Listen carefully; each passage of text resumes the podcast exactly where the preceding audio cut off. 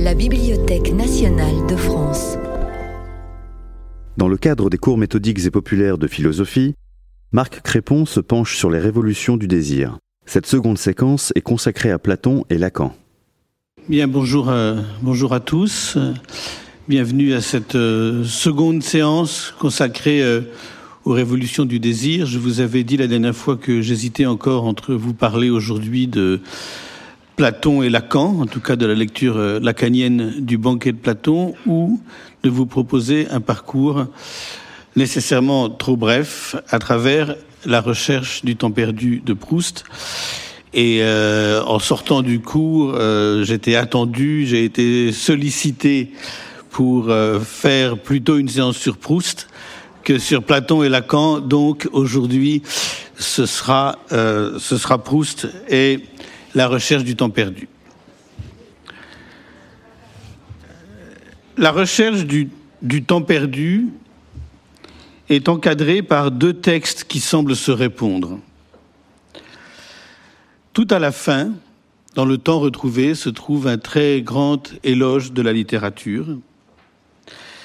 Et à cet éloge de la littérature, que j'aurais pu lire avec vous, fait écho au tout début, dans un amour de Swann, un éloge plus spécifique du roman, qui prend la forme surprenante d'une reconstitution imaginaire des origines du roman.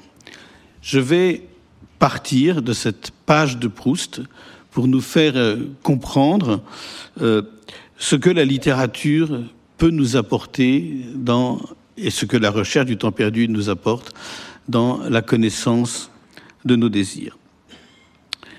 Toute l'analyse de Proust dans cette page initiale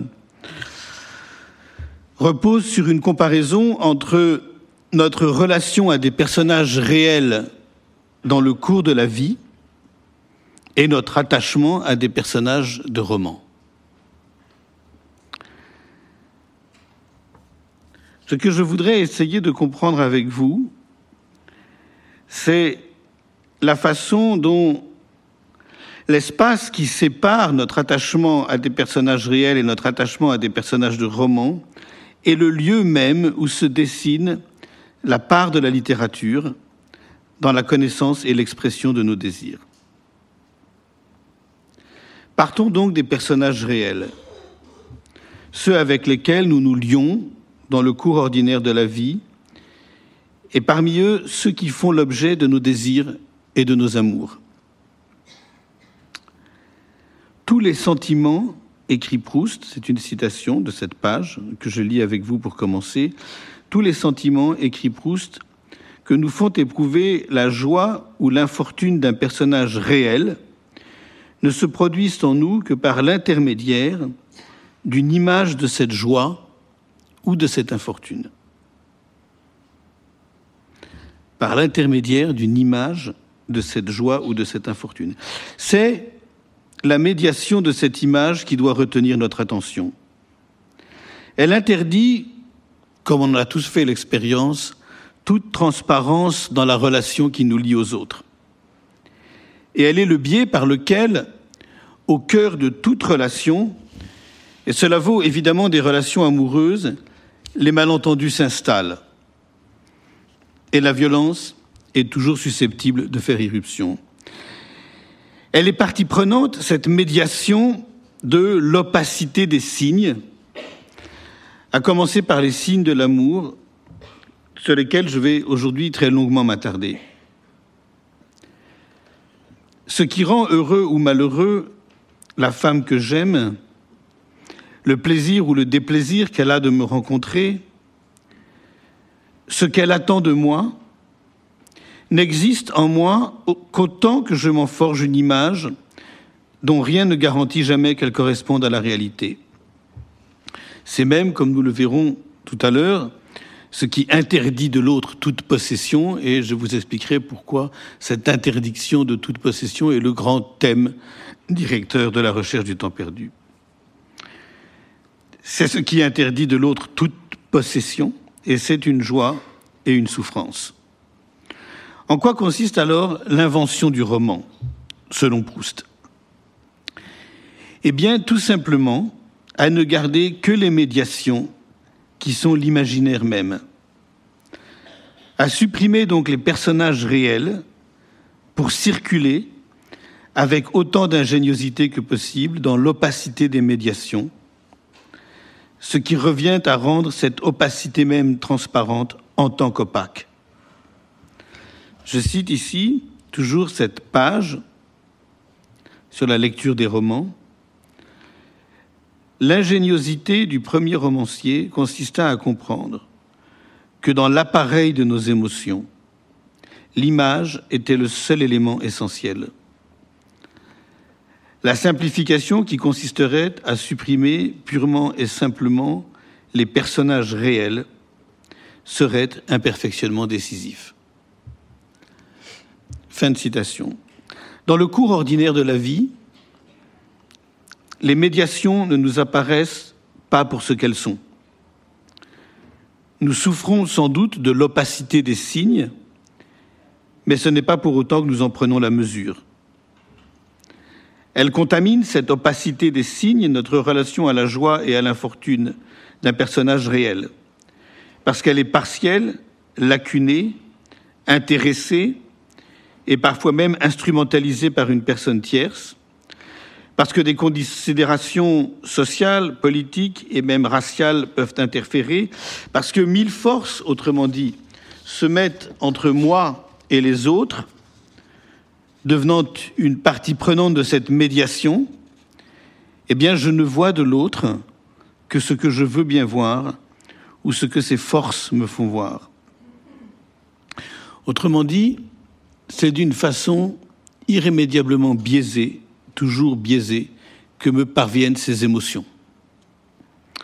Voilà, si l'on peut dire, la double loi de notre finitude. D'un côté, il n'est pas de relation à l'autre amicale, amoureuse, qui soit transparente. Toute relation est chiffrée, cryptée. Elle est faite de signes qui attendent leur interprétation. De l'autre, cette opacité même, cette opacité dont le caractère irréductible est la rançon de son infinité, l'infinité de l'être aimé comme de tout autre. Et nous verrons bientôt ce qu'il en est du rapport entre cette infinité et l'impossible possession de l'objet de nos désirs autant que de l'être que nous aimons. Eh bien, cette opacité même nous reste opaque. Nous ne la percevons pas pour ce qu'elle est. Quand vous êtes dans une relation avec autrui, avec euh, n'importe qui, vous n'êtes pas tout le temps à penser à l'opacité des signes que vous échangez avec lui et à l'opacité constitutive de la relation. Vous la mettez entre parenthèses, vous l'oubliez. Cette opacité même nous reste opaque, donc voilà ce que ça veut dire. Nous ne la percevons pas pour ce qu'elle est, nous nous la cachons à nous-mêmes. Nous prétendons connaître l'autre, nous prétendons deviner ses intentions, savoir ce qu'il veut et attend de nous, nous le jugeons nous le cataloguons, nous le caractérisons, et nous oublions par là même que tout ceci est opaque. Ou pour le dire autrement, que tout ce qui nous lie aux autres, a plus forte raison à l'être désiré et à l'être aimé, tout ce qui se partage, tout ce qui s'échange, les regards, les mots, les dérobades, constitue un monde de signes qui, quoi qu'il arrive, reste irréductiblement à déchiffrer. Et que c'est ce déchiffrement, et vous voyez où je veux en venir, et que c'est ce déchiffrement, mais nous n'avons pas fini de le montrer, et c'est ce que je vais tâcher de montrer aujourd'hui, c'est le privilège et la vocation de la littérature.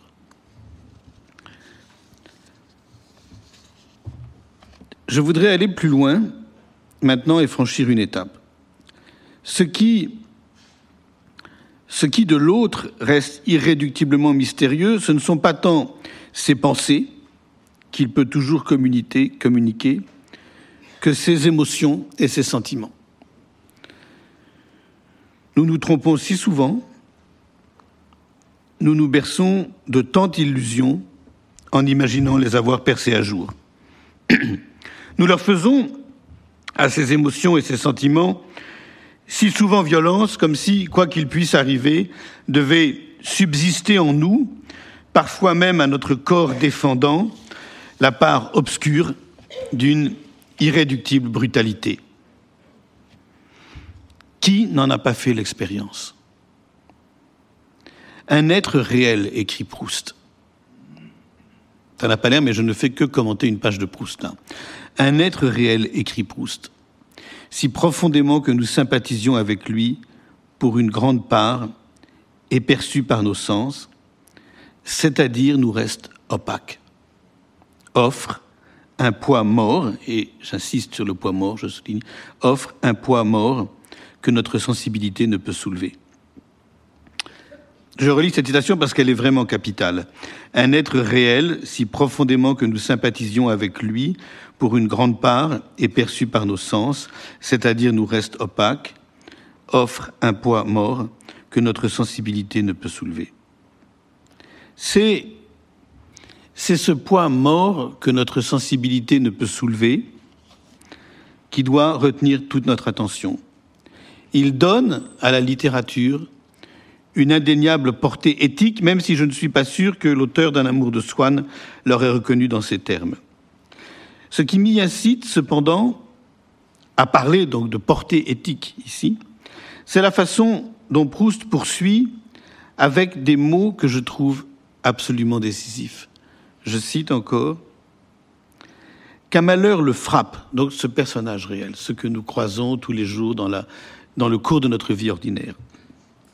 Qu'un malheur le frappe, ce n'est qu'en une petite partie de la notion totale que nous avons de lui que nous pouvons en être émus. Bien plus, ce n'est qu'en une partie de la notion totale qu'il a de soi qu'il pourra l'être lui-même. Fin de citation. Alors pourquoi cette notation me semble-t-elle si importante? Parce qu'elle nous dit simplement ceci, à savoir que la littérature nous est essentielle, nous protégeant de laisser notre vie nous échapper, tomber hors de nous, en ceci qu'elle refuse que le malheur des hommes, et peut-être cela vaut-il aussi du chagrin d'amour, elle refuse que le malheur des hommes demeure un reste muet, un reste muet de notre sensibilité. Ce n'est certainement pas la seule vocation de la littérature, mais c'en est une parmi d'autres dont il importe de cerner les contours. Notre vie avec les autres, les personnes réelles, achoppe sur ce que Proust n'hésite pas à appeler, je cite, les parties impénétrables de l'âme. Et il est vrai que, de ce point de vue, il est peu de romanciers qui auront montré avec autant d'acuité que l'auteur d'un amour de Swann, de la prisonnière et de la fugitive, combien toute relation amoureuse achoppe sur ces parties impénétrables. Ce sont elles qui vouent à l'échec à l'avance tout désir de possession. Elles également qui exposent à la jalousie, car elles sont, ces parties impénétrables de l'âme, le foyer secret de tous les signes que nous ne savons pas interpréter ou dont nous disons trop tard, dont nous nous disons trop tard, que nous aurions dû apprendre à les interpréter autrement. Quel est alors le privilège du roman? Pas n'importe quel roman, mais celui que projette Proust au seuil de la recherche du temps perdu, puisque la page que je lis avec vous est empruntée à un amour de Swann, c'est-à-dire au tout début. Je cite Proust. La trouvaille du romancier, écrit-il, a été d'avoir l'idée de remplacer ces parties impénétrables de l'âme par une quantité égale de parties immatérielles, c'est-à-dire que notre âme peut s'assimiler. Mais que sont donc ces parties immatérielles? Rien de plus et rien de moins que la part de l'imaginaire. Ce qui de l'autre, ce ce que de l'autre, de l'être désiré et de l'être aimé, nous ne pouvons connaître, la littérature nous donne le pouvoir de l'imaginer. Pour autant, et c'est tout le génie de Proust, ces signes qui nous sont opaques au moment même où nous savons, au moment même où nous les percevons, ces signes que nous savons si peu ou si mal interpréter, notre erreur, notre errance et notre malheur, on aurait tort de supposer que le roman en dévoile d'emblée la signification. Ce serait manquer les preuves de leur opacité. Et donc ce que fait le roman, ce que fait la recherche du temps perdu, est d'une toute autre portée. Il les inscrit, ces signes opaques, dans la durée d'un apprentissage. Il les restitue le temps de la lecture à leur temporalité propre qui n'est rien moins que la différence avec un A, le fait de différer, qui n'est rien moins que la différence de leur déchiffrement. Eh bien, toute l'œuvre de Proust s'inscrit dans cette perspective.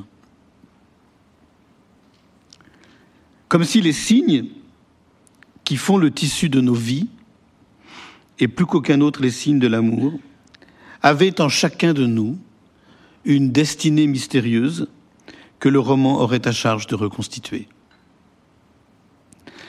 Écoutez plutôt comment la page que nous venons de lire ensemble s'achève en faisant le lien entre les personnages de roman et les, personnes, et les personnes réelles, entre l'émotion romanesque et celles qui font le cours de la vie, et dont l'enchaînement n'est pas la moindre des obscurités qui nous habitent, l'enchaînement des émotions qui font le cours de notre vie. Je cite encore, Qu'importe dès lors que les actions, les émotions de ces êtres d'un nouveau genre, les personnages de roman, qu'importe dès lors que les actions, les émotions de ces êtres d'un nouveau genre nous apparaissent comme vraies, puisque nous les avons faites nôtres, puisque c'est en nous qu'elles se produisent, qu'elles tiennent sur leur dépendance, tandis que nous tournons fiévreusement les pages du livre, la rapidité de notre respiration et l'intensité de notre regard. Et une fois que le romancier nous a mis dans cet état, où comme dans tous les états intérieurs, notre émotion est décuplée, où son livre va nous troubler à la façon d'un rêve, mais d'un rêve plus clair que ce que nous avons en dormant, et dont le souvenir durera davantage. Alors, voilà qu'il déchaîne en nous, pendant une heure, tous les bonheurs et tous les malheurs possibles, dont nous mettrions dans la vie des années à connaître quelques-uns, et dont les plus intenses ne nous seraient jamais révélés, parce que la lenteur avec laquelle ils se produisent nous en ôte la perception. Mais c'est ce qui suit qui importe au plus haut point. La phrase de Proust s'achève par une parenthèse qui dit l'essentiel en quelques mots, au seuil, encore une fois, de la recherche du temps perdu. La parenthèse, la voici. Ainsi, notre cœur change dans la vie, et c'est la pire douleur. Mais nous ne la connaissons que dans la lecture, en imagination. Dans la réalité, il change comme certains phénomènes de la nature se produisent, assez lentement, pour que, si nous pouvons constater successivement chacun de ces états différents, en revanche, la sensation même du changement nous soit épargnée. Fin de citation. Notre cœur change dans la vie et c'est la pire douleur. Qu'est-ce qui le fait changer? L'irruption du désir? Son extinction? La perte de l'être aimé? Son éloignement? Son abandon? Comment n'a-t-on pas vu, compris ce qui venait, ce qui s'annonçait, ce qui devait arriver? Quels signes n'avons-nous pas su temps, tant qu'il était encore temps, interpréter De quelles illusions? De quels rêves nous sommes-nous bercés quant à l'objet de nos désirs avant que le voile ne se déchire? Lire dans son intégralité, à la recherche du temps perdu, et je suis certain que certains d'entre vous l'ont fait, et je souhaite à tous ceux qui ne l'ont pas fait de trouver un jour le temps de le faire. Il faut à peu près 8 à 9 mois, en gros. C'est le temps que ça m'a pris pour la relire intégralement. Lire dans son intégralité à la recherche du temps perdu, c'est se donner le temps d'un très étrange et très troublant apprentissage de la vie qui substitue à sa discontinuité, à ses oublis, à ses impasses, à ses égarements, à son obscurité même, la clarté d'un temps retrouvé dans et grâce à l'imagination. Mais qu'est-ce que cela veut dire retrouver le temps? Comment allons-nous procéder?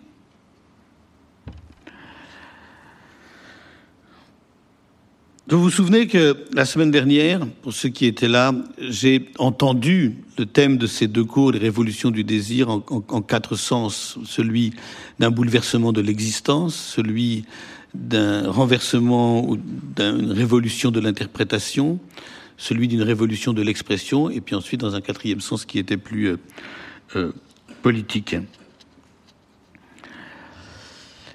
Eh bien, souvenons-nous de ce que je disais à propos du bouleversement de l'existence, ce que nous avions trouvé en lisant Breton, d'un bouleversement de l'existence, de son renversement même ou de son retournement, quand ce bouleversement, ce renversement, ce retournement ne laisse intact aucune des relations qui faisaient jusqu'à son interruption, jusqu'à son irruption, le tissu de notre existence. Ce bouleversement, cependant, tout désir n'est pas nécessairement destiné à le provoquer. Quel désir alors? Eh bien celui peut-être qui ne se laisse pas penser en dehors de l'amour. Je voudrais essayer de m'attarder sur cette question. Et je le ferai au fil conducteur de la lecture que je vais vous proposer à présent de la recherche du temps perdu, qui ne pourra être évidemment que fragmentaire.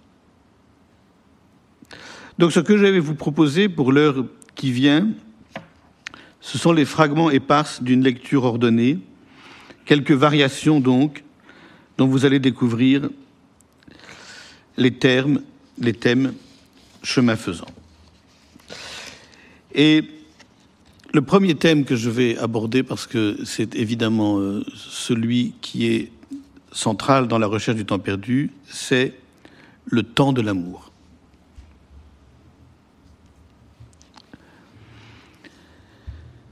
Parce que ce temps se partage entre des instants de bonheur qui suspendent le temps, ou plutôt parce que l'amour se partage entre des instants de bonheur qui suspendent le temps, et la hantise que ces mêmes instants ne puissent revenir, l'amour comme chacun sait, porte en filigrane la chronique d'un désastre toujours possible.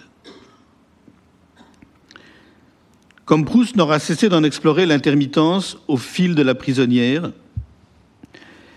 douceur et douleur sont les deux faces de son expérience, indissociables comme le sont la vie et la mort. L'une ne va pas sans l'autre. Parce que la première, la douceur, aura introduit dans l'existence un bouleversement sans entretien duquel il devient impossible de vivre. L'appréhension de son interruption définitive n'est pas seulement inquiétude, mais souffrance. Voilà pourquoi le temps de l'amour finit toujours par s'obséder de l'interprétation des signes dont l'amant attend qu'ils garantissent le retour et l'entretien continué de la douceur, dans la crainte qu'il n'annonce au contraire son inéluctable compromission. Ainsi en va-t-il des silences, des dérobades, des mensonges réels ou supposés, des cachotteries, des omissions qui occupent, si vous avez un peu lu La recherche du temps perdu, qui occupent dans l'imaginaire du narrateur proustien une place prépondérante sinon obsédante, attisante à tout instant les affres de sa jalousie. L'irruption du désir, sous toutes ses formes, interrompt le cours ordinaire du temps.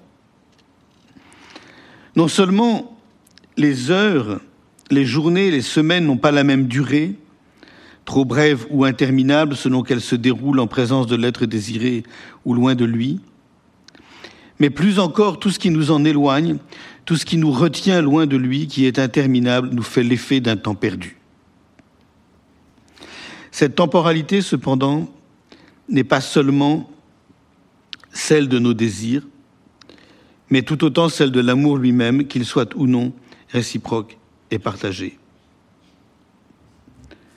Si j'aime sans avoir la certitude d'être aimé, le temps passé loin de l'être aimé me semblera tout aussi interminable. Les moments volés, les rendez-vous obtenus seront synonymes de cette douceur que j'évoquais à l'instant, et leur interruption, la séparation, fera naître la crainte que ce rendez-vous soit le dernier, que ces moments ne se répètent plus, que l'être aimé se lasse de ses regards amoureux, de ses attentions, de ses attentes qu'il ne saurait rendre, de sorte que la douceur de ces moments consentis fera place aussitôt à la douleur de leur suspension, à la douleur de leur suspension. C'est alors que les paroles, les regards des instants passés apparaîtront rétrospectivement comme des signes que l'on n'aura pas su interpréter, une lassitude, un ennui, un espoir. Voilà qui complique considérablement la relation du désir et de l'amour, le besoin fou de se trouver auprès de l'être qu'on désire, de laisser les heures filer auprès de lui, est-ce pur fantasme? Et faut-il que ce besoin soit réciproque pour parler d'amour? Je cite ici, je vais beaucoup le citer aujourd'hui, je cite ici un passage de la recherche du temps perdu que j'emprunte du côté de chez Swann. Peut-être était-ce à cette angoisse qu'il était redevable de l'importance qu'Odette avait prise pour lui. Les êtres nous sont d'habitude si indifférents que quand nous avons mis dans l'un d'eux de telles possibilités de souffrance et de joie pour nous, il nous semble appartenir à un autre univers. Il s'entoure de poésie. Il fait de notre vie comme une étendue mouvante où il sera plus ou moins rapproché de nous. Swann pouvait se demander sans trouble ce qu'Odette deviendrait pour lui dans les années qui allaient venir. Parfois, en voyant de sa Victoria dans ces belles nuits froides, la lune brillante qui répandait sa clarté entre ses yeux et les rues désertes, il pensait à cette autre figure claire et légèrement rosée comme celle de la lune, qui un jour avait surgi dans sa pensée, et depuis projetait sur le monde la lumière mystérieuse dans laquelle il le voyait. Il faut cependant, fin de citation, il faut cependant aller plus loin encore. Si l'interprétation des signes est à ce point obsessionnelle, c'est qu'elle ne se limite jamais au présent. Non seulement le temps du désir et celui de l'amour, loin de projeter leur inquiétude exclusivement dans l'avenir, intègrent un ressassement du passé qui ne laisse pas en paix, mais plus encore, leur interprétation est à chaque fois rétroactive. C'est telle parole, tel geste, telle étrange distance, tel soudain mutisme qu'elle craint cette interprétation de n'avoir pas su prendre en compte à temps, qu'elle aurait dû peut-être soupçonner et questionner. Mais qui plus est, cette rétroaction ne se limite pas aux signes dans la mémoire à garder le souvenir, parce que nous en avons été le témoin direct. Elle s'étend à l'infini, à la poursuite des lieux où nous n'étions pas présents, des moments que nous n'avons pas partagés, dès lors qu'ils sont liés à l'être aimé. Alors il y a une phrase évidemment très très célèbre dans, La prisonnière de Proust, il y a une définition de l'amour. Il y en a beaucoup tout au long de la recherche du temps perdu. Mais il y en a une dans La prisonnière qui est absolument euh, euh, capitale et admirable, qui est très simple. L'amour, dit Proust, c'est l'espace et le temps rendus sensibles au cœur. L'amour, c'est l'espace et le temps rendus sensibles au cœur. Eh bien, lorsque Proust écrit de l'amour dans La prisonnière, qu'il est l'espace et le temps rendus sensibles au cœur, il nous renvoie à une expérience d'avance perdue qui, parce qu'elle reste introuvable, fait l'objet d'une quête éperdue. Le temps de l'autre, de l'être aimé, est un, de l'être désiré, de l'être aimé, est un temps qui nous échappe.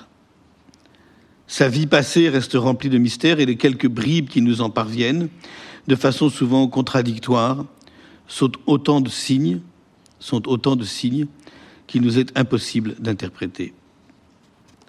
Avec les êtres que nous croisons ordinairement, cette étrangeté nous est indifférente. Leur passé nous intéresse parfois ou nous laisse indifférents la plupart du temps. Il ne nous affecte pas, en tout cas pas au point de compromettre la relation, de l'envahir, au risque de la détruire. Nous n'avons pas besoin de le connaître pour que la relation qui nous lie à eux se poursuive dans le temps. Il n'en va pas de même avec l'objet de nos désirs, encore moins avec celui ou celle que nous aimons. Ainsi, comme vous vous en souvenez sans doute, si vous avez lu un peu La recherche du temps perdu, le narrateur est-il littéralement obsédé par le passé d'Albertine, sur lequel il ne cesse d'interroger ceux et celles qui l'ont partagé parce qu'ils l'ont, connu avant lui. Il diligente des enquêtes, fait des recoupements, ressasse après coup les événements de sa vie dont elle lui a fait le récit, à l'affût de ses contradictions et de ses mensonges. C'est alors que nous pouvons comprendre le privilège de la littérature. Le temps de l'amour est discontinu, fragmentaire, parce que notre connaissance des signes qui le rendent possible, qui nous font croire à sa possibilité ou à son impossibilité, qui le confortent ou le fragilisent, a une histoire qui fait intimement partie de sa destinée, une histoire qui nous échappe dans la vie réelle. Et c'est ce qui permet à cette vie de tomber hors de nous. Ce que nous croyons notre amour, notre jalousie, écrit Proust dans Du côté de chez Swann, n'est pas une même passion, continue, indivisible. Il se compose d'une infinité d'amours successifs, de jalousies différentes et qui sont éphémères, mais par leur multitude ininterrompue donnent l'impression de l'unité, l'illusion de la continuité. À un moment donné, fin de citation, à un moment donné, nous sommes dominés, submergés par une interprétation déterminée qui nous laisse le plus souvent sans respiration, le temps nous manque. Comment faut-il l'entendre? Eh bien, je veux dire par là que si l'épaisseur des signes tient à la superposition de leur interprétation constitutive d'une histoire, c'est la conscience de sa temporalité de son historicité discontinue qui nous font défaut au moment même où nous sommes empêtrés, englués, perdus dans l'une de ces interprétations. Nous n'avons alors aucun recul pour mesurer la part de folie qui, à un instant donné du destin de ce désir et de l'histoire de cet amour, nous emporte dans un délire interprétatif qui n'aura qu'un temps, qui pourra s'apaiser parce que d'autres signes l'auront contredit, disparaître, donc, et renaître. Eh bien, la prisonnière, la fugitive, ne raconte pas autre chose. Il arrive même que cela poursuive le désir et l'amour au-delà de la mort, aux limites de la folie. Évidemment, ce n'est pas sans rapport, comme vous vous en doutez, avec l'expérience qui court d'un bout à l'autre de la recherche du temps perdu, qui est celle de la jalousie. Elle a même, parmi d'autres passages, parce que mon intérêt est quand même aujourd'hui aussi de vous faire entendre le plus possible la voix de Proust, parmi tant d'autres passages que j'aurais aimé vous citer, je retiendrai celui-ci dans La prisonnière, pour illustrer ce que je viens de tenter d'expliquer. Je cite Proust encore une fois. Et à la même minute, je me souviens qu'Albertine m'avait refusé le matin un plaisir qui aurait pu la fatiguer en effet. Était-ce donc pour le réserver à quelque autre, cet après-midi peut-être? À qui? C'est ainsi qu'est interminable la jalousie, car même si l'être aimé, étant mort par exemple, ne peut plus la provoquer par ses actes, il arrive que des souvenirs, postérieurement à tout événement, se comportent tout à coup dans notre mémoire comme des événements eux aussi, souvenirs que nous n'avions pas éclairés jusque-là, qui nous avaient paru insignifiants et auxquels il suffit de notre propre réflexion sur eux, sans aucun fait extérieur, pour donner un sens nouveau et terrible. On n'a pas besoin d'être deux. Il suffit d'être seul dans sa chambre à penser pour que de nouvelles trahisons de votre maîtresse se produisent, fût-elle morte. Et donc c'est ce qui importe, c'est ce qui suit qui m'importe. Il ne faut pas redouter dans l'amour comme dans la vie que l'avenir, mais même le passé qui ne se réalise souvent pour nous qu'après l'avenir. Et nous ne parlons pas seulement du passé que nous apprenons après coup, mais de celui que nous avons conservé longtemps en nous et que tout d'un coup nous apprenons à lire. Fin de citation. Eh bien, il en résulte ce qui reste peut-être la vérité la plus brûlante de l'amour, telle que Proust en explore le mystère d'un bout à l'autre de son œuvre. Le temps de l'amour est celui d'un désir de possession qui, quelle que soit son issue charnelle, achoppe toujours sur son impossible réalisation. La possession, en d'autres termes, ne se limite pas à l'effusion et la fusion des corps autant que nous puissions la désirer. La vocation des signes de l'amour dès lors se dédouble.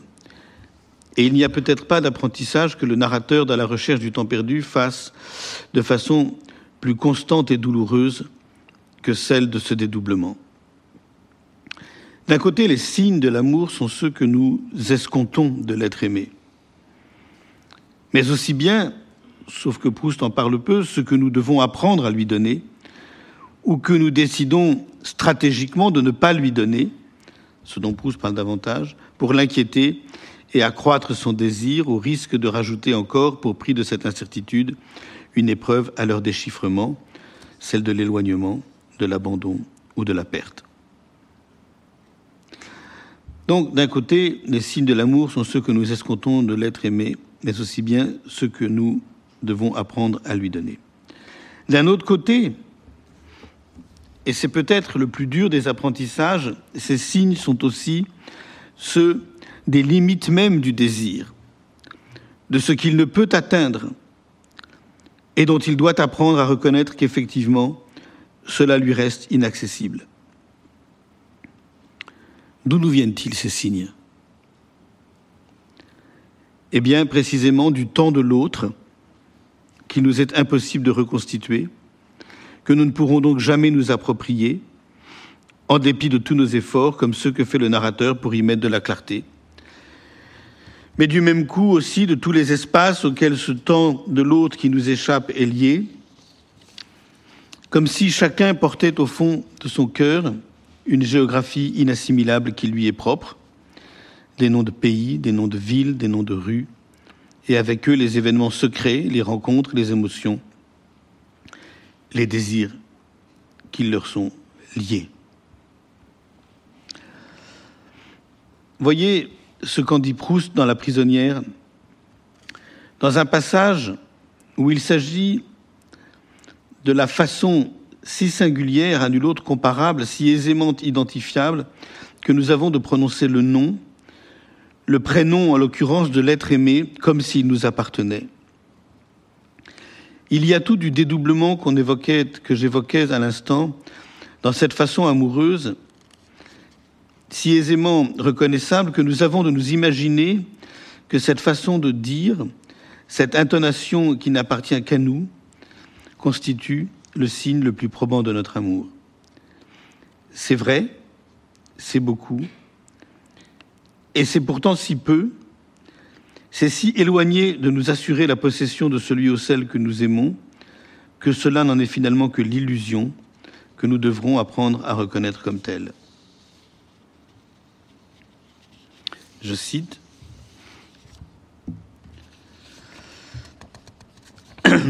Une telle mainmise, résumée en invocable, sur toute une existence, m'avait paru chaque fois que j'étais amoureux devoir être si douce. Mais en réalité, quand on peut le dire, ou bien cela est devenu indifférent, ou bien l'habitude n'a pas émoussé la tendresse, mais elle en a changé les douceurs en douleurs. Donc on retrouve ici le couple de concepts qui est extrêmement déterminant pour Proust tout au long de la recherche de la douceur et de la douleur. Je savais que moi seul pouvais dire de cette façon-là Albertine à André. Et pour moi-même, je sentais que je n'étais rien. Et alors c'est la phrase qui suit qui m'apporte évidemment. Et je comprenais l'impossibilité où se heurte l'amour. Nous nous imaginons qu'il a pour objet un être qui peut être couché devant nous, enfermé dans un corps. Hélas, il est l'extension de cet être à tous les points de l'espace et du temps que cet être a occupé et occupera. Si nous ne possédons pas son contact avec tel lieu, avec telle heure, nous ne le possédons pas. Or, nous ne pouvons toucher tous ces points. Si encore ils nous étaient désignés, peut-être pourrions-nous nous étendre jusqu'à eux. Mais nous tâtonnons sans les trouver. De là la défiance, la jalousie, les persécutions. Nous perdons un temps précieux sur une piste absurde et nous passons, sans le soupçonner, à côté du vrai. Donc voilà tout ce que je voulais dire sur le temps de l'amour. Maintenant, étape suivante dans ce parcours que je vous propose à travers la recherche du temps perdu, le désir et l'amour. Le passage que je viens de lire, j'ai oublié le signaler, était emprunté bien évidemment à la prisonnière. Le désir et l'amour. Pour Proust,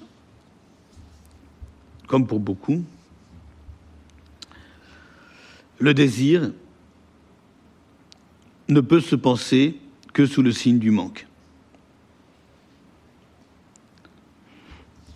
Proust, comme peu d'écrivains l'auront fait avec une telle acuité, aura décrit, quant à lui, le désir à partir des souffrances physiques qu'il provoque, à plus forte raison quand l'être désiré apparaît à jamais inaccessible. On ne saurait donc minimiser la dimension corporelle proprement charnel de ce que nous tentons depuis la semaine dernière de penser comme révolution du désir, quand nous le pensons comme un bouleversement de l'existence. S'il y a révolution, c'est donc d'abord dans le corps même que celle-ci se produit. Pas seulement parce que si souvent l'irruption du désir nous coupe l'appétit, nous prive de sommeil, mais parce que tous les mouvements du corps en sont affectés, comme si sa puissance première, la puissance du désir, était de nous rendre étrangers à nous-mêmes, maladroits, malhabiles, au point de rendre impossible, sinon insupportable, la vie avec les autres que ce désir ne concerne pas, qui n'ont pas à le connaître et qui sans doute ne le comprendraient pas. Dans le bouleversement de l'existence, par lequel je décris cette révolution du désir, il y a donc cet étrange absentement du monde qui constitue, la rançon corporelle la plus douloureuse et la plus imparable de nos désirs. Parmi toutes celles qu'en donne Proust, je retiendrai celle qui donne du retournement de ses viscères, celle qu'il donne du retournement de ses viscères, alors que son désir de Madame de Guermantes occupe toutes ses pensées, dans le troisième volume de la recherche du temps perdu, le côté de Guermantes, comme si, révolution extrême, un autre corps, un corps étranger, s'était substitué à son propre corps. N'est-ce pas, au demeurant, ce que nous ressentons quand nous confessons que, fous de désir, nous ne nous reconnaissons plus nous-mêmes, ne sachant plus qui ni où nous sommes?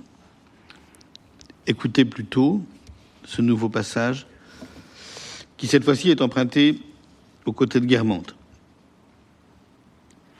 Il y avait des soirs où, en traversant la ville pour aller vers le restaurant, je regrettais tellement Madame de Guermantes que j'avais peine à respirer. On aurait dit qu'une partie de ma poitrine avait été sectionnée par un anatomiste habile, enlevée et remplacée par une partie égale de souffrance immatérielle, par une partie, par un équivalent de nostalgie et d'amour. Et les points de suture ont beau avoir été bien faits, on vit assez malaisément quand le regret d'un être est substitué au viscère. Il a l'air de tenir plus de place qu'eux, on le sent perpétuellement, et puis, quelle ambiguïté d'être obligé de penser une partie de son corps. Fin de citation. Proust, vous l'aurez compris, ne minimise rien par conséquent de ce bouleversement du corps que signifie l'emprise du désir.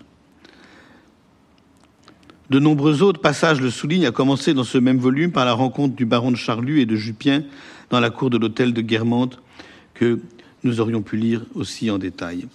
C'est néanmoins dans une autre direction que je voudrais m'engager. Si j'ai tenu à rappeler la puissance de cette emprise, c'est pour pouvoir donner toute sa portée à ce que je voudrais analyser à présent quant à la relation sur laquelle il faut bien dire un mot si compliqué du désir et de l'amour, en prenant pour se faire un biais paradoxal qui est celui de l'amour platonique. Dont évidemment j'aurais beaucoup parlé si j'avais parlé du banquet aujourd'hui et de la lecture qu'en propose Lacan. Il y a plusieurs façons d'entendre l'amour platonique, compris comme un amour privé de sa dimension charnelle. Il y a plusieurs façons de l'entendre selon les raisons qui exigent cette privation, qu'il s'agisse d'un amour non partagé, soit que des raisons sociales, religieuses, morales ne permettent pas à l'amour partagé de s'adonner, s'abandonner à la fusion des corps.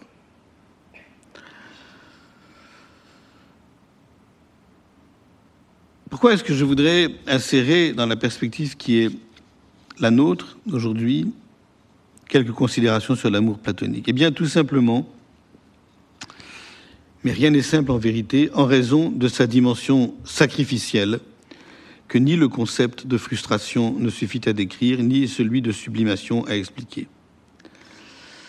La figure que je voudrais analyser ici puisque je parle de la relation entre le désir et l'amour, après avoir donné droit à la dimension charnelle du désir, la figure que je voudrais analyser ici, c'est celle d'un amour plus grand que son désir. Un amour qui, quelles que soient les raisons qui l'y contraignent, se transcende dans le sacrifice de son désir. Parler de sublimation ne convient pas car cela masque ou minimise la part de souffrance que cela suppose nécessairement. Voilà pourquoi il est préférable de parler de sacrifice. Qu'est-ce qu'un amour plus fort que son désir? Un amour qui ne se sauve, ou qui du moins ne tente de se sauver, qu'à la condition de renoncer à la satisfaction de son désir. Un amour sans possession. Qu'est-ce que cela nous apprend de la relation entre le désir et l'amour? Encore une fois, ce ne sont pas ici les raisons de l'amour platonique qui doivent retenir notre, notre attention.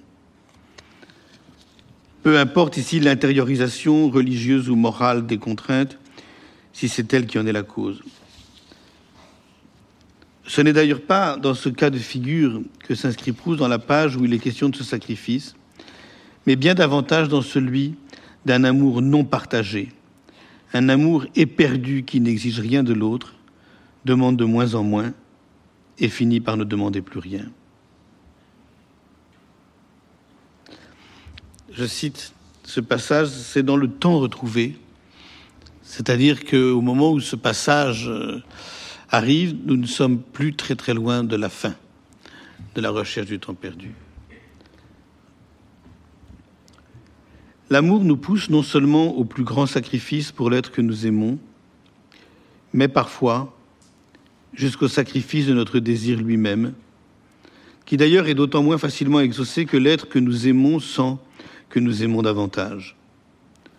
L'amoureux, tout le temps anxieux, sans cesse à l'affût d'une lettre, d'un regard, a cessé de penser à la possession physique dont le désir l'avait tourmenté d'abord, mais qui s'est usé dans l'attente et a fait place à des besoins d'un autre ordre, plus douloureux d'ailleurs s'ils ne sont pas satisfaits. Alors le plaisir qu'on avait espéré le premier jour des caresses, on le reçoit plus tard, tout dénaturé, sous la forme de paroles amicales, de promesses de présence, qui, après les effets de l'incertitude, quelquefois simplement après un regard embrumé de tous les brouillards de la froideur, et qui recule si loin la personne qu'on croit qu'on ne la reverra jamais, amène de délicieuses détentes.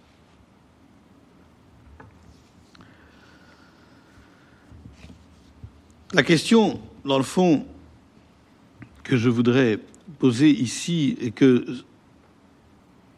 ce passage me permet de poser, et qu'il faut bien poser à propos de l'articulation de l'amour du désir, est la suivante. Est-ce qu'il n'y a d'amour que réciproque? Comment nommer dès lors l'absence de réciprocité? Nous avons évidemment aujourd'hui un nom pour désigner les pressions du désir, l'insistance de sa demande dans ces conditions. C'est très précisément ce qu'on nomme à juste titre harcèlement. Mais quand l'amour ne demande rien, quand il renonce à la satisfaction de son désir, de peur de perdre à jamais l'être aimé, certain que rien ne compromettrait davantage la possibilité de se donner une dernière chance que, que de s'abîmer dans le harcèlement. Peut-on encore parler d'amour? De quel amour alors s'agit-il? D'un amour spirituel? Il y a assurément de la souffrance dans le renoncement qu'impose un amour platonique. Est-ce pour autant un amour impossible? Est-ce se bercer d'illusions, se payer de mots que de parler encore d'amour dans de telles conditions, comme un pan entier de la tradition poétique et romanesque nous aura incité à le faire.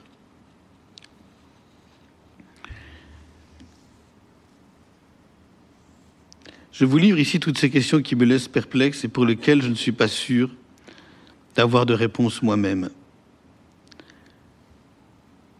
Peut-être percevez-vous le dilemme dans lequel cette question pourrait nous engager. La tentation est grande d'un côté de se défaire de cette perplexité en traduisant dans des termes psychanalytiques cet amour qui voudrait survivre à l'impossibilité de voir son désir satisfait.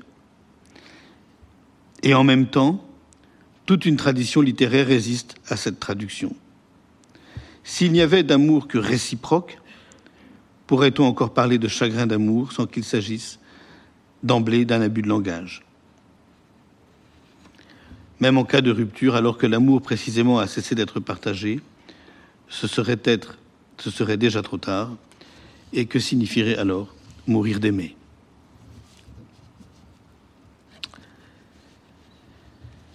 J'en viens au troisième thème que je voulais aborder avec vous, que j'ai annoncé, après avoir ici traité des relations entre l'amour et le désir. Ce troisième thème, c'est celui de l'impossible possession. Je vous ai dit il y a un moment que la vérité de l'amour tenait dans l'impossible possession de son objet. Et que, à supposer qu'on veuille parler d'apprentissage des signes et de leur déchiffrement pour décrire les chemins du narrateur dans la recherche du temps perdu, le plus essentiel des apprentissages celui notamment qui occupe la prisonnière et la fugitive était la conscience de cette impossibilité. L'impossibilité pour l'amour de posséder son objet. Et si vous avez un peu lu La recherche du temps perdu, et notamment ces deux volumes-là, La prisonnière et La fugitive, vous vous, vous en souvenez bien évidemment. La possessivité du narrateur se traduit dans sa jalousie obsessionnelle, dans les interrogatoires sans fin auxquels il soumet Albertine, dans le ressassement de ses moindres propos et de ses moindres faits et gestes. Cet apprentissage ne se fait donc pas sans peine et sans souffrance. Les signes qui devraient en avertir restent opaques la plupart du temps. Ils doivent donc être remémorés, répétés dans la mémoire pour trouver leur interprétation, laquelle n'est jamais assurée d'être définitive. Voilà assurément ce qui, voilà assurément ce qui, dans sa forme, distingue radicalement l'œuvre proustienne des classiques romans d'apprentissage. De l'amour qui s'imagine se réaliser pleinement dans la possession de son objet, nous connaissons la forme la plus brutale qui est la réduction de l'autre à un objet sexuel. Un corps qui n'existe plus dans telle ou telle de ses parties que dans et pour mon fantasme. Et nous savons quelle violence cette réduction porte en elle. Cette impossible possession, c'est d'abord la perception de l'autre en général, de sa présence physique, de son corps notamment, qui permet d'en faire l'apprentissage. Une perception qui nous fait si souvent défaut dans le cours ordinaire de la vie et qui consiste à lui restituer sa part de mystère irréductible. Je voudrais vous citer deux passages dans la recherche du temps perdu qui, par contraste, nous permettent de le comprendre. Le premier ne concerne pas l'amour et donc pas directement le corps, puisque c'est à propos de Françoise, la servante, que le narrateur se fait, dans le côté de Guermantes, les réflexions qui suivent. Mais elles sont emblématiques. Une personne, elle, elle, rebondit sur ce par quoi j'ai commencé tout à l'heure.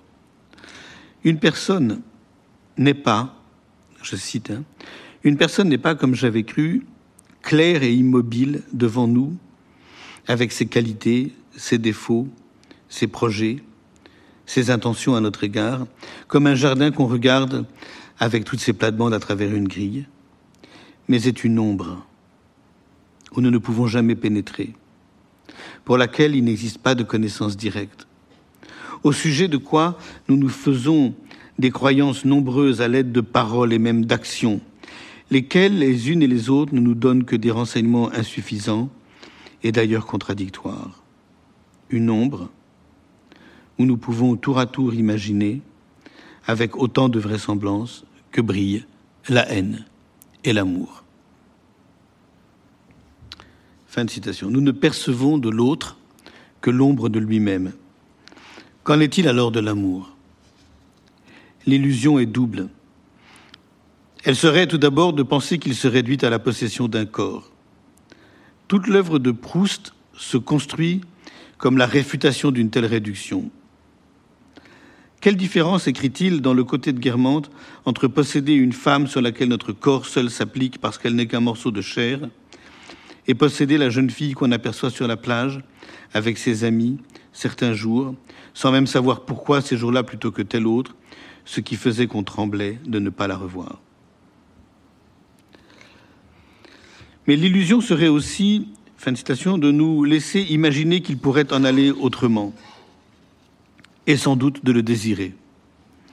À savoir que l'amour nous permettrait de percevoir et qui plus est de posséder davantage que l'ombre de celle ou de celui que nous croyons posséder. Sans doute son utopie, l'utopie de l'amour est-elle, heureusement, de nous faire croire par moments qu'une telle mutuelle connaissance, une telle fusion, je t'appartiens, tu m'appartiens, sont possibles.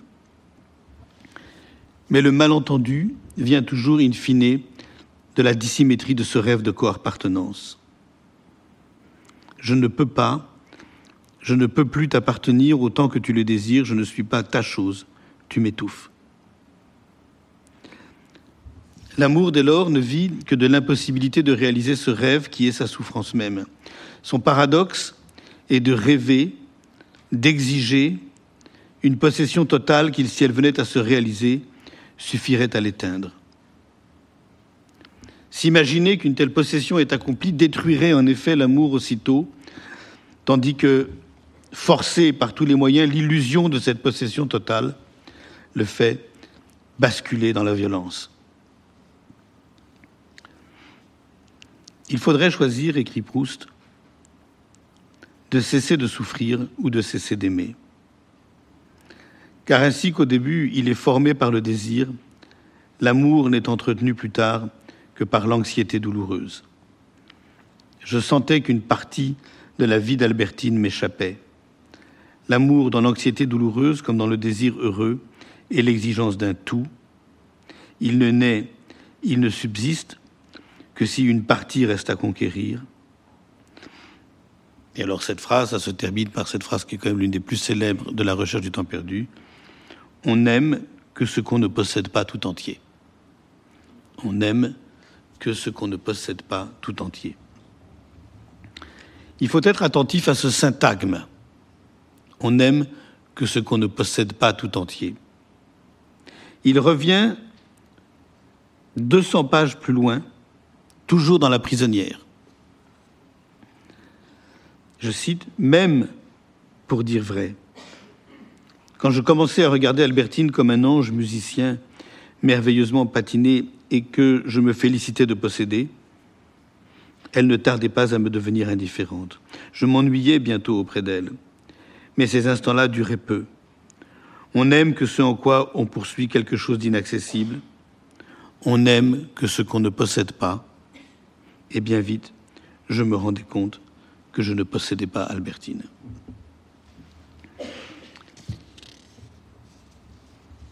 Il n'est pas, ça c'est dans la prisonnière, hein, les deux passages que je viens de lire, il n'est pas difficile alors de comprendre deux points essentiels dans cette économie d'une impossible possession. La première est évidemment la place qui occupe la jalousie. sa souffrance, la souffrance de la jalousie est le prix dont se paye la relance du désir. Être jaloux, aussi maladivement que l'est le narrateur, c'est la seule façon de mettre en échec l'illusion de la possession et par là même d'en entretenir, sinon d'en ranimer le désir. S'il est vrai que l'amour s'éteint dans cette illusion, la jalousie qui inquiète cette illusion, qui l'ébranle et qui finit par la détruire, c'est sa dynamique même, la dynamique de la jalousie. Eh bien, la jalousie qui inquiète cette illusion, qui l'ébranle et qui finit par la détruire, réveille l'amour en même temps qu'elle est une indicible cause de souffrance. Elle est atroce, insupportable, autant que nécessaire. Le second point essentiel, c'est du même coup l'étrange fonction des signes dans cette économie leur opacité nourrit la jalousie. Elle identifie le déclenchement de sa crise et les mécanismes de son engrenage à la folie d'une interprétation, celle de ses signes mêmes, un récit contradictoire ou déplacé, un flagrant délit de mensonge, etc., qui ne se satisfait jamais d'elle-même. Et donc la temporalité de leur déchiffrement, la temporalité du déchiffrement des signes qui provoquent la jalousie, et concomitante des relances du désir, de telle sorte que dans la recherche du temps perdu, le temps de la jalousie est celui de l'amour même. Je vous avais annoncé à l'instant deux pages.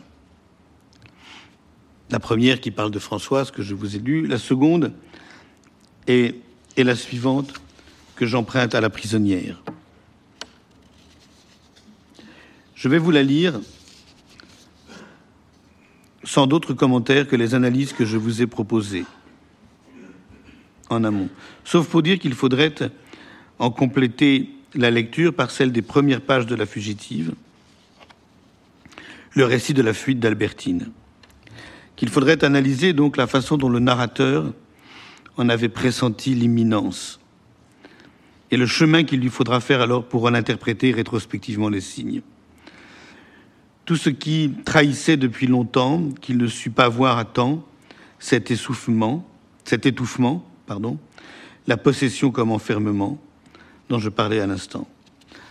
Écoutez, je vais la lire lentement, c'est peut-être l'une des plus belles pages dans la recherche du temps perdu dans la prisonnière.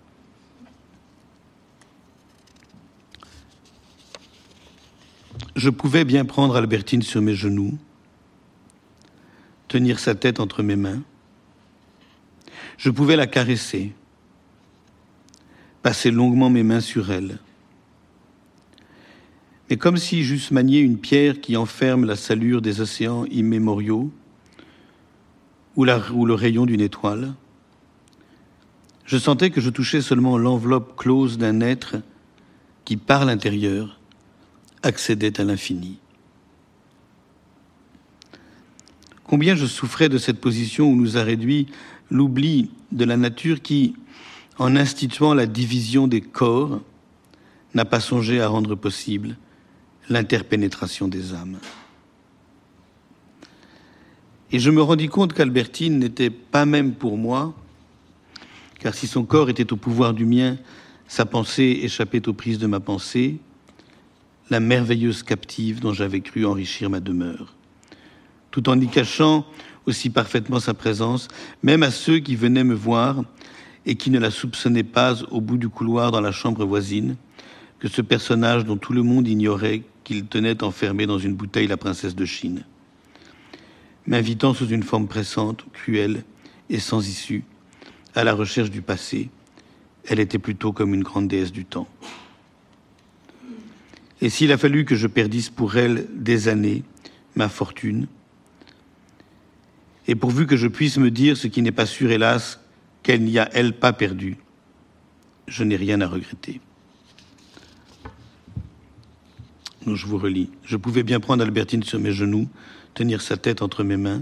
Je pouvais la caresser, passer longuement mes mains sur elle, mais comme si j'eusse manié une pierre qui enferme la salure des océans immémoriaux ou le rayon d'une étoile, je sentais que je touchais seulement l'enveloppe close d'un être qui, par l'intérieur, accédait à l'infini.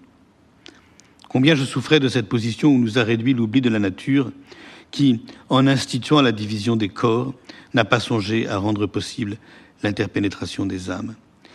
Et je me rendis compte qu'Albertine n'était pas même pour moi, car si son corps était au pouvoir du mien, sa pensée échappait aux prises de ma pensée, la merveilleuse captive, dont j'avais cru enrichir ma demeure, tout en y cachant aussi parfaitement sa présence, même à ceux qui venaient me voir et qui ne la soupçonnaient pas au bout du couloir, dans la chambre voisine, que ce personnage, dont tout le monde ignorait qu'il tenait enfermé dans une bouteille la princesse de Chine, m'invitant sous une forme pressante, cruelle et sans issue à la recherche du passé, elle était plutôt comme une grande déesse du temps. Et s'il a fallu que je perdisse pour elle des années, ma fortune, et pourvu que je puisse me dire ce qui n'est pas sûr, hélas, qu'elle n'y a, elle, pas perdu, je n'ai rien à regretter. Dernière maintenant étape de ce parcours que je voulais vous proposer euh, aujourd'hui, c'est évidemment les langues de l'amour.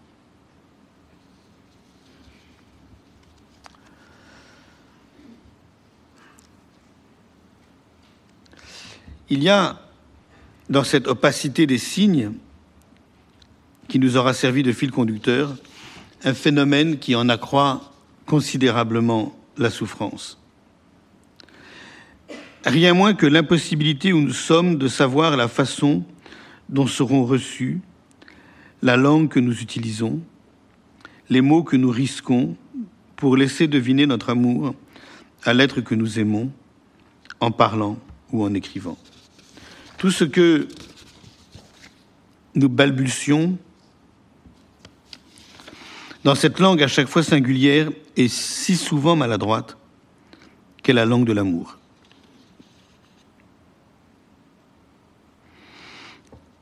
La douleur des signes, j'aurais tant parlé aujourd'hui, la douleur des signes tient ainsi autant à ceux que nous ne savons pas déchiffrer de la langue de l'être aimé, ces paroles, ces messages, ces gestes, ces silences aussi sur lesquels je vais revenir dans un instant.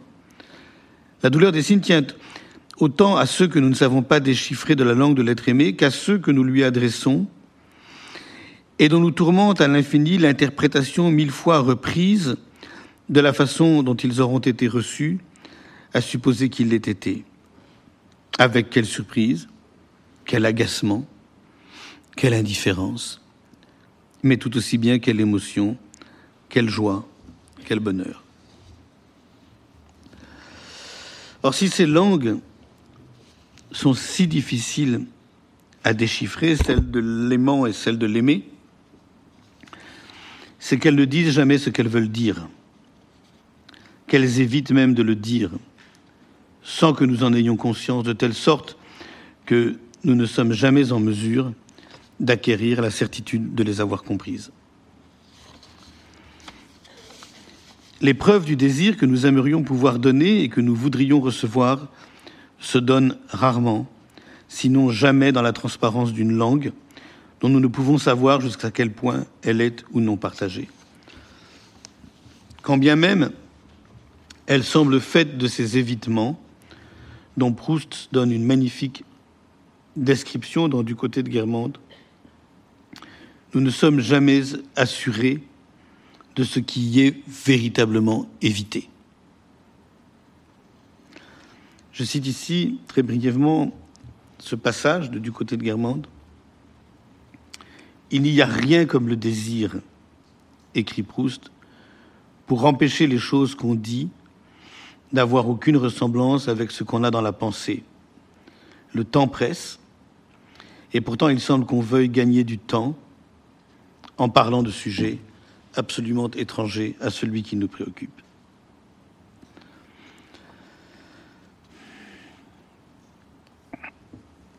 Ce serait ici évidemment le lieu de redonner droit à la psychanalyse,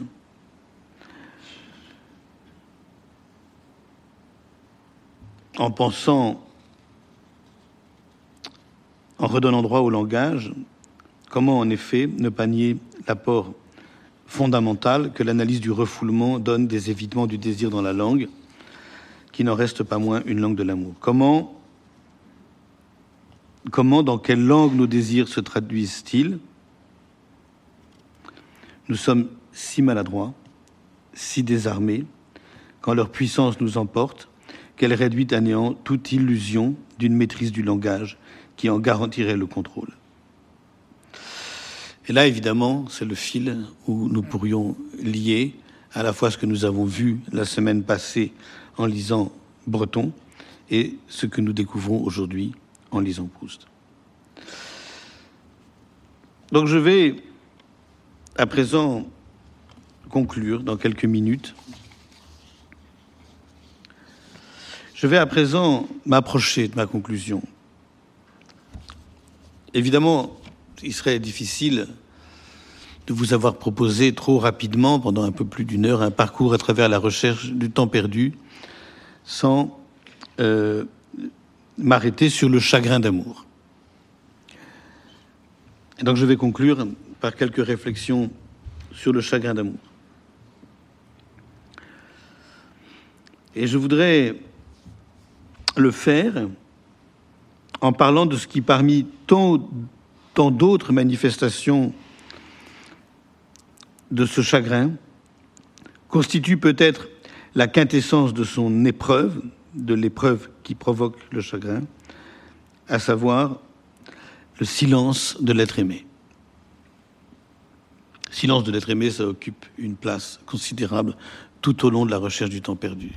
Celui de Gilbert, celui d'Albertine, celui de la maîtresse de Saint-Loup, enfin celui de Morel pour chacun. En tout cas, voilà, les, différents êtres amoureux dans la recherche du temps perdu se heurtent tout le temps au chagrin de l'être aimé, au silence de l'être aimé, le silence, l'épreuve du silence devenant alors la quintessence du chagrin donc le silence de l'être aimé.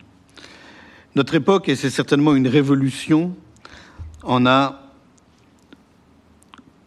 considérablement démultiplié les possibilités. Je me souviens, il y a quelques mois, alors que je relisais la recherche du temps perdu et que je dessinais les grandes articulations du cours, dont les deux séances que je vous ai proposées la semaine dernière et cette semaine sont euh, extraites, Je me souviens d'avoir dit à des amis auxquels j'en parlais que j'aimerais, si possible, indexer ce que j'appelais les révolutions du désir aux nouvelles technologies de l'information. Qu'est-ce que le téléphone portable, les SMS, les mails, ces redoutables applications que sont WhatsApp et autres messageries? Vous savez, les deux petites flèches bleues qui vous indiquent que le message a été reçu, qu'il a été lu et qu'il reste pourtant jour après jour sans réponse Qu'est-ce que le téléphone portable, les MS, les mails, ces redoutables applications que sont WhatsApp et autres messageries ont changé? La langue de l'amour aujourd'hui est indissociable de ces messageries, de leur révolution technologique. Dans À la recherche du temps perdu, mais vraiment tout du long, vraiment tout du long, euh, les lettres escomptées, l'attente fébrile du passage du facteur occupe dès le début une place considérable. Souvenez-vous au tout début de celle que désespérément le narrateur attend de Gilberte. Aujourd'hui, nous n'avons plus besoin d'attendre l'arrivée quotidienne du courrier pour espérer un message, une réponse, un signe de l'être aimé. C'est à tout moment qu'il pourrait venir. Le désir que nous avons de les recevoir nous laisse donc sans répit et sans respiration. Voilà pourquoi cette épreuve du silence, qui est la quintessence du chagrin d'amour, est démultipliée. Car de tous les signes de l'amour, en l'occurrence du désamour, le silence est peut-être le plus difficile, le plus douloureux à interpréter. De quoi est-il le signe? D'une simple fâcherie, d'un mouvement de colère, d'une inattention, ce qui en fait déjà un mauvais signe, ou plus radicalement d'un abandon. L'épreuve du silence est la quintessence du chagrin d'amour, parce que pour peu qu'elle signifie la perte de l'objet aimé, de l'être aimé, elle creuse le lit de cette mélancolie à laquelle donc les nouvelles technologies de la communication ont donné de nouveaux aiguillons et de nouveaux supports. Je vais donc vous lire pour conclure, et je m'arrêterai là aujourd'hui, la page que Proust consacre au silence de l'être aimé dans Le côté de Guermantes.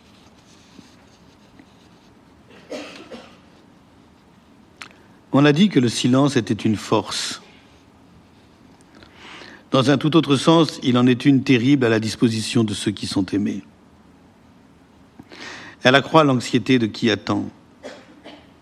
Rien n'invite tant à s'approcher d'un être que ce qui en sépare.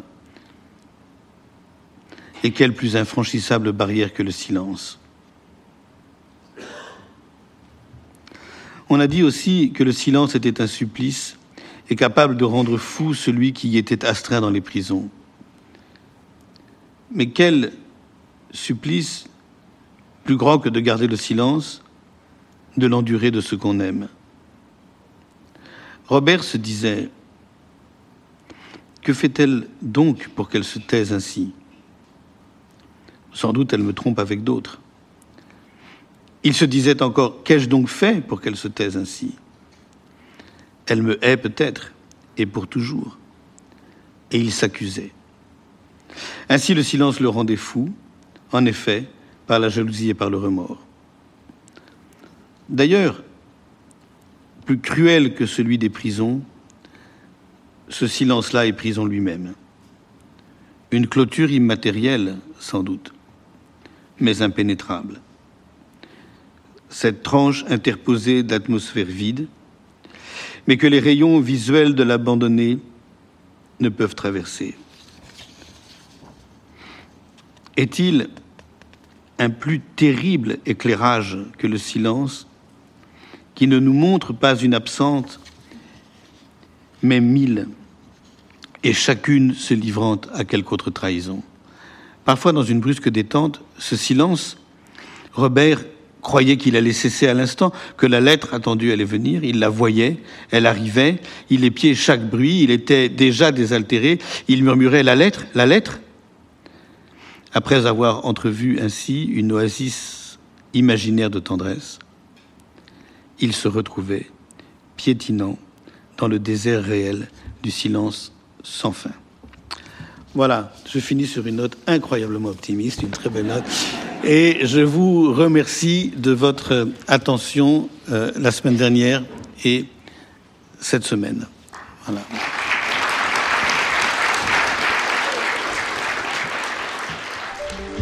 Vous venez d'écouter un podcast de la Bibliothèque nationale de France. Retrouvez les conférences, rencontres et créations de la BNF sur toutes les plateformes de podcast ainsi que sur le site bnf.fr.